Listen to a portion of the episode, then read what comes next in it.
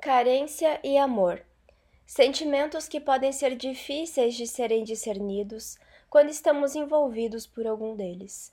Por exemplo, diversas pessoas começam relacionamentos motivados pela carência e pensam que é por amor. Atenção, carinho e medo da solidão podem colocar uma pessoa em relacionamentos problemáticos. Se você está inseguro a respeito dos seus sentimentos, Veja essas comparações e onde a sua realidade atual se encaixa mais. Se o resultado for carência, pode ser importante buscar ajuda profissional para entender qual é a melhor forma de prosseguir.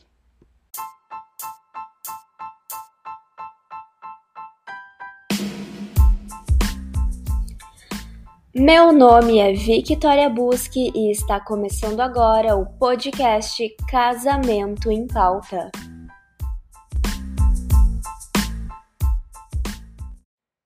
A pessoa que está solteira e carente sente muita falta de namorar, ganhar afeto e ter um relacionamento de confiança e intimidade. Por isso, faz o possível para se conectar a possíveis companheiros. Abre contas em sites de namoro, sai para lugares estratégicos e tem o seu olhar atento aos pretendentes em qualquer lugar que vai. Resumindo, se torna praticamente uma caçadora. A carência não está preocupada sobre qual pessoa vai preencher a vaga que está vazia, desde que ela seja preenchida. Apenas pessoas consideradas muito estranhas ou que podem gerar algum risco serão descartadas. Outra característica comum é a necessidade de construir um relacionamento o mais breve possível. A pessoa que está carente não gosta de esperar para assumir publicamente o romance, afinal, o sentimento de dependência e posse já se instalou no relacionamento. Assim, pode considerar dois meses se conhecendo muito tempo, por exemplo. Com pouco tempo de contato, já sentem ciúmes e querem participar de tudo o que acontece na vida da outra pessoa. Por isso, podem se ofender quando o outro pede espaço e se sentem magoados, sempre que não estão sendo incluídos em algum programa. Já o amor geralmente é uma surpresa, não uma procura. Ele costuma ser alcançado por pessoas que estão felizes solteiras e que se sentem livres e têm uma boa autoestima. Elas não aceitam qualquer relacionamento, não se sentem pressionadas para amar alguém. O amor escolhe uma pessoa, o sentimento vai se desenvolvendo ao longo do tempo e se torna relacionamento quando já é maduro o suficiente. Ele não tem pressa para conquistar, pois entende que o que está se desenvolvendo precisa de tempo para ser firme. Se acontecer um rompimento, a pessoa que ama não sentirá necessidade de logo buscar por outro alguém, diferente da pessoa carente, porque para o amor a pessoa não é substituível o foco está naquela pessoa, não no bem-estar de estar em uma relação amorosa. A carência tem pressa para seguir os passos que acredita serem necessários.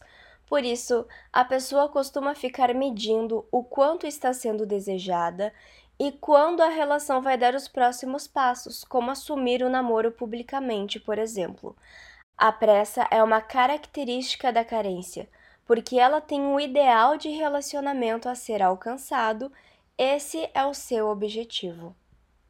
Enquanto a carência olha para o objetivo, para o futuro, o amor vive cada momento no presente, exatamente onde ele está. Mesmo que o amor faça seus planos, eles são flexíveis e se adaptam às circunstâncias da vida. Por isso, relacionamentos de amor costumam se desenvolver de uma forma mais lenta, como fruto de admiração e respeito. A carência é percebida na falta de liberdade. Quem é carente sem querer usa a outra pessoa como bengala emocional, ou seja, o relacionamento serve para suprir as necessidades emocionais dela, apenas isso.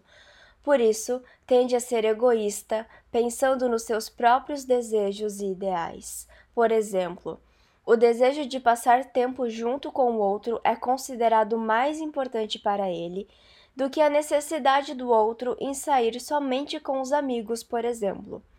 Situações de ciúmes e controle são frequentes, por vezes sutis, mas sempre estão presentes.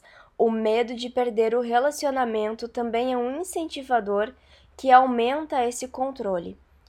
Para a pessoa carente, tudo é visto como uma ameaça, afinal, ela não confia no seu próprio valor, tentando afastar da relação tudo o que parece mais interessante do que ela.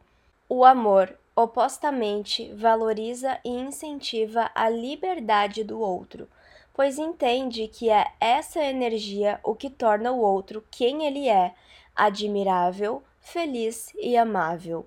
Quem ama quer ver o seu parceiro realizado e entende que o seu lugar é apenas um pedacinho da vida da outra pessoa. Não quer ser o motivo único da felicidade dele, porque tem consciência de que não é capaz nem quer carregar esse fardo.